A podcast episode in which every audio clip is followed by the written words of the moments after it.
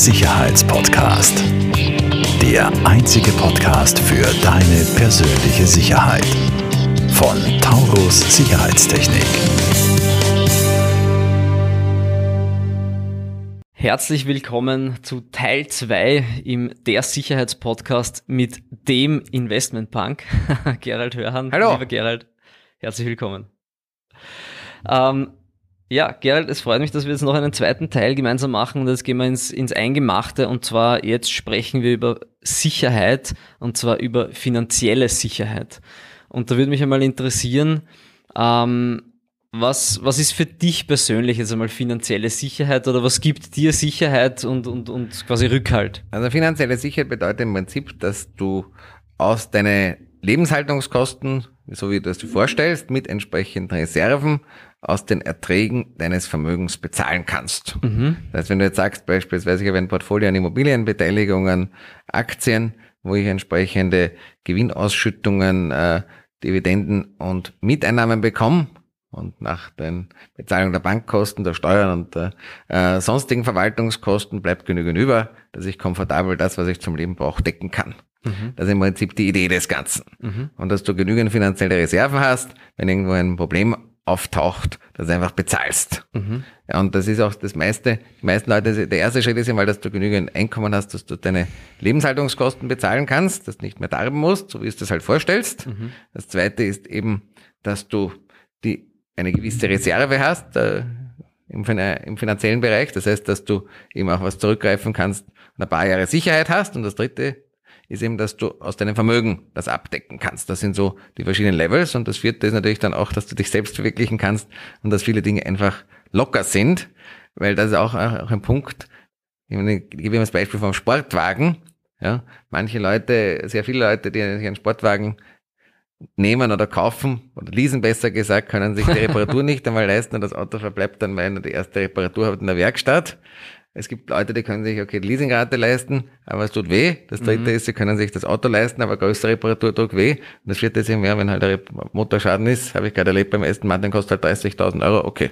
Mhm. Das musst du mal hinblättern können, so aus, dem, aus der Portokasse. Das heißt, es muss auch einen Spaß machen am Ende des Tages. Ja, muss ich leisten können, so wie man es nennt. Ja, und äh, da, darf ich das sagen? Ich sage es einfach, du nennst das ja, glaube ich, immer dann die Fuck You Money. Ja, ich meine, für gewisse Arten brauchst du auch Fuck You Money. Ich meine, jetzt für ein Sportauto brauchst du keinen Fuck You Money. Aber für manche Dinge brauchst du auch Fuck You Money. So ist es eben. was, was fällt dann für dich unter Fuck You Money?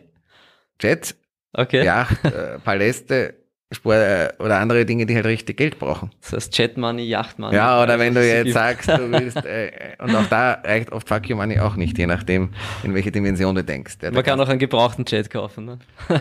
oder einen gebrauchten Bugatti, wie wir vorher geredet äh, haben. wo das Argument ist, dass die Betriebskosten vergleichsweise günstig sind und nur 6 Millionen im Jahr kosten.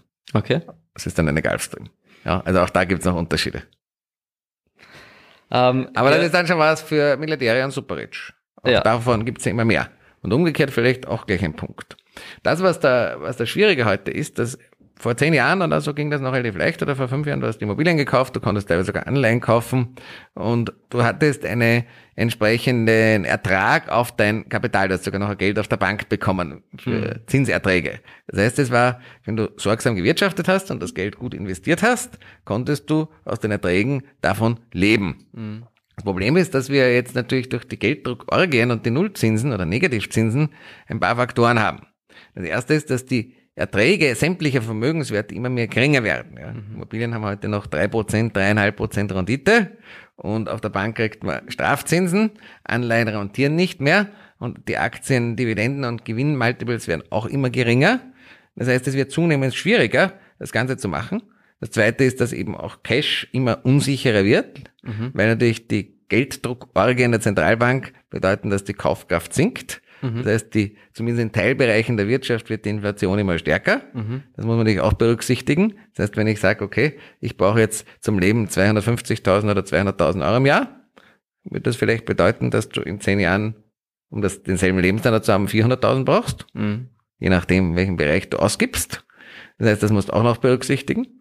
Und das nächste ist, dass die Volatilität viel größer wird. Das heißt, du musst auch entsprechend innerhalb der Vermögenskategorien streuen, verschiedene Assets haben.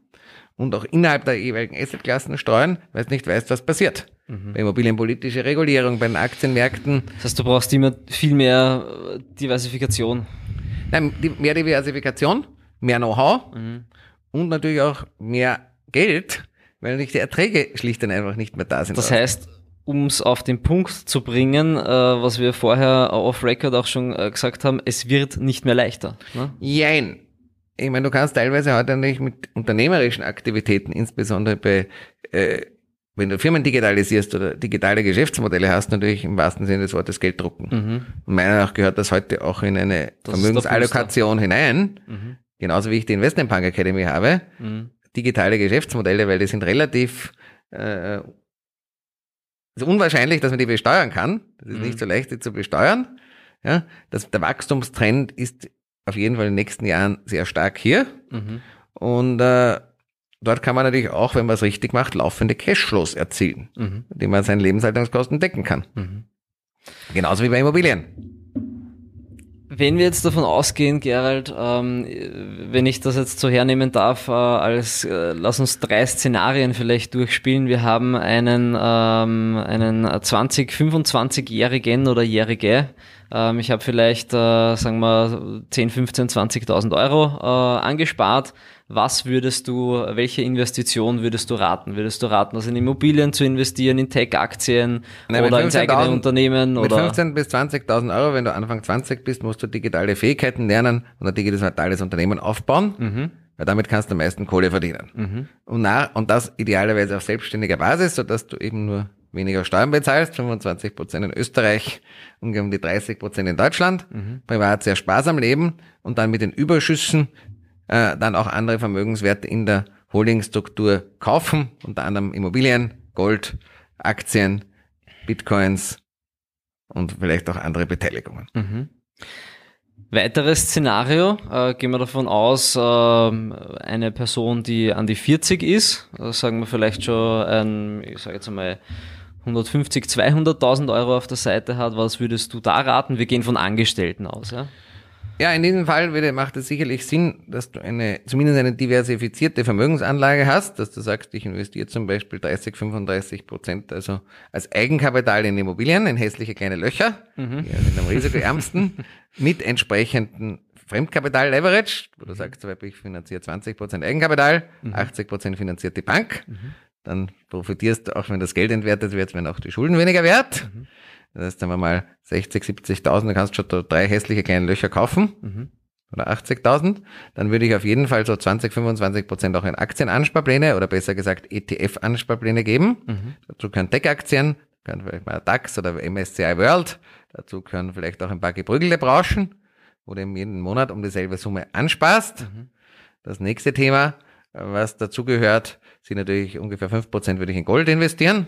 Auch in, nicht alles auf einmal, aber in vielleicht auch immer in Ansparplänen oder äh, wenn halt der Kurs mal gefallen ist. Dasselbe gilt für Bitcoins, Gold in physischer Form. Und wenn möglich, würde ich natürlich auch schauen, dass ich vielleicht ein, neben meinem Angestelltenjob eine Nebenaktivität habe im digitalen Bereich, mhm. die ich entsprechend skalieren kann. Mhm. Wenn das nicht möglich ist, kann man dann auch noch andere äh, Assets hernehmen, so alternative Assets, sage ich immer, beispielsweise Oldtimer Kunst oder andere nicht vermehrbare Vermögensgegenstände. Das ist quasi die Hobbys dafür. Ja, das verwenden. sind nicht nur ganz Hobbys, die haben auch einen Vorteil, wenn die Geldmenge vermehrt wird. Es gibt nicht, von einer Kategorie Oldtimer gibt es nicht mehr, mhm. werden die Preise mittelfristig steigen. Mhm. Drittes Szenario, und dann lasse ich dich schon wieder in Ruhe. Wenn wir jetzt sind äh, bei einer Person, die 55, 60 ist, ähm, sagen wir eine halbe Million auf der Seite hat, was würdest du dort raten? Was ähnliches wie dem, wie dem 40-Jährigen oder würdest du da anders agieren? Dort würde ich bei den Immobilien etwas anders machen. Bei den Immobilien würde ich dann mehr da Eigenkapital... mit der Finanzierung schon ein bisschen schwer, ne? Nein, nicht, noch nicht. Also auf 30 Jahre kannst du als 60-Jähriger ja. mit Unternehmer finanzieren. Aber bei den Immobilien würde ich, wenn ich sage, ich bin schon mehr in Ruhestand, würde ich sicherlich sagen, ich würde zum Beispiel 30, 40, 50 Prozent von meines Vermögens dann als Eigenkapital bei den Immobilien hergeben mhm. und nachher eben nur noch eben 50, 60 Prozent Fremdkapital draufgeben, mhm. aber sehr gering tilgen. Mhm. Zum Beispiel in Deutschland 1% Tilgungsrate, mhm. weil dann habe ich ja viel Eigenkapital, da ist das Risiko nicht da. Mhm. Und dann habe ich natürlich bereits aus den Immobilieninvestments einen laufenden Cashflow, mhm. der mir mein Einkommen oder meine Pension entsprechend aus, aufbessert. Mhm. Ja. Aktien gehören natürlich auch dazu, nach wie vor. Aktienansparpläne oder ETF-Ansparpläne mhm. und Gold und Bitcoins genauso. Und wiederum, auch wenn man 50 oder 60 ist, das digitale Thema betrifft jeden. Da würde ich trotzdem sagen, es schadet nichts, wenn man so etwas hat. Das ist richtig. Ähm, Gerald, ähm, was wäre so der, der, der, der Top, äh, Top One Tipp, was du einem, einem äh, gerade mal Schulabgeher jetzt raten würdest? Ja? Was, was sollte der machen, um äh, äh, finanziell sicher, um mit unseren Worten zu sprechen, oder um finanziell frei, vielleicht um mit deinen Worten zu sprechen, äh, zu werden? Leider Gottes ist es nicht nur ein Tipp, es ist schon eine Kombination von mehr Dingen. Ja, viele wollen den einen Tipp, das spielt es meistens nicht. Oder mehrere Tipps. Aber ich kann vielleicht die wesentlichen Dinge, die ich immer wieder sehe. Nummer eins, was die meisten Leute haben, sind, die meisten Leute haben keine Ziele. Du brauchst mhm. klare Ziele, was du willst, was du nicht willst, wo du hin willst. Mhm. Ja, und die musst du auch mit Vehemenz verfolgen. Das zweite ist, du musst auch den Fleiß haben, dass du die Sachen umsetzt. Wenn du an Fallitis leidest, wenn du glaubst, du kannst mit Work-Life-Balance und Chillen äh, vermögend werden ja, und sehr, sehr gut leben, passiert in den ganz seltensten Fällen. Mhm. Ja. Und es macht auch die meisten Leute oft langfristig nicht sonderlich zufrieden. Also musst du einmal hochkrempeln, was arbeiten. Mhm. Du brauchst ein Verständnis für Wirtschaft, für Finanzen, für Steuern, für Recht und für Risiko. Du brauchst mhm. ein gutes Risikomanagement. Weil wenn du diese Dinge nicht verstehst, wenn du zu viel Steuern bezahlst, bleibt nichts über. Mhm. Wenn du äh, Risiko nicht verstehst und einmal 80, 90 Prozent verlierst, dann musst du erst das Zehnfache wieder verdienen, mhm. dass du wieder auf gleich kommst. Das dauert zu lang. Das heißt, du musst schauen, dass du große Drawdowns vermeidest. Jetzt viele Leute, die bei Wirecard investiert haben, ja, mhm. die haben halt einen saftigen das Drawdown. War nicht so gut, ja. ja, aber da kenne ich leider viele. Die haben alle anderen Gewinne sind weg. Ich habe in meinem Leben nie so richtig große Drawdowns gehabt. Mhm. Das nächste ist, du musst dich laufend weiterbilden und dich immer wieder an den Zeichen der Zeit anpassen. Mhm. Und natürlich jetzt auch gehört, wenn ich in einem jungen Alter bin, definitiv möglichst viele digitale Fähigkeiten erlernen. Dort geht die Post ab und wird die Post zumindest in den nächsten zehn Jahren abgehen. Mhm. Wenn ich es gar nicht will, lerne Handwerk. Das ist schwer zu digitalisieren und die Nachfrage ist ebenso recht groß dafür. Ja, und da kann man auch mit Immobilien sehr viel machen. Mhm. Oder vielleicht auch beides. Und äh, der letzte Punkt ist vielleicht, du musst immer ehrlich sein und Handschlagqualität haben. Weil wenn du zu viele äh, Scheiße hinter dir lässt, wenn du zu viel äh, verbrannte Erde hinter dir lässt, wenn du äh, Leute anlügst, bedrückst, mhm. abgesehen davon, dass du vielleicht nicht in den Spiegel schauen kannst, wird, äh, wirst du langfristig viele Feinde haben und das kann dich irgendwann deine Existenz kosten. Da geht's dann um die, um die Reputation und das ist der eine Punkt, den ich jetzt vielleicht hinzufügen möchte. Ähm, vor allem wenn du unternehmerisch tätig bist, äh, brauchst du ein gutes Netzwerk. Und das wird dir auch sehr viel weiterhelfen. Ja, wobei Netzwerk kannst du dir heute digital auch schaffen. Also ich sage immer. Also es geht ja auch sehr viel netzwerkmäßig über, über Social Media und Co. Ja, also wenn du heute Immobilien finden willst, ich bekomme mittlerweile vieles auch über Social Media und über meine Fans. Mhm. Aber was schon der Fall ist, natürlich Reputation ist sehr essentiell und Reputation kannst du auch nicht wirklich kaufen. Ja. Und wenn du eben unehrlich bist, keine Handschlagqualität hast und, in, und agierst eben so wie ein Luschi, der macht einmal so, einmal so. Mhm. Ja. Solche Leute. Musst eine klare Linie haben. Ja, solche Leute werden als Geschäftspartner nicht ernst genommen. Mhm. Und deine Reputation ist halt dann auch die eines Luschis oder ähnliches. Mhm. Lieber Gerald, ähm, wir sind schon wieder am Ende angelangt. Vielen Dank für deine Inputs, für deine Einblicke und die offenen Worte. Ähm, wir werden deine Infos äh, unten in den Show Notes äh, einblenden im Video und äh, in dem Podcast von deiner Website, von der Investment Punk Academy. Ähm, vielleicht äh, ist ja der eine oder andere neue Investment äh, Punk Academy äh, oder Jung Punk dabei. Ähm, ich sage herzlichen Dank, lieber Gerald, und alles Gute. Das nächste Interview, Gas, hätte ich gesagt, machen wir dann im Investment Punk Tower. So ist es. Yes. Bis bald. Falls dir diese Folge gefallen hat, bewerte uns sehr gerne und teile den Podcast mit deinem Umfeld. Alle weiteren Informationen zu Taurus Sicherheitstechnik findest du in den Show Notes.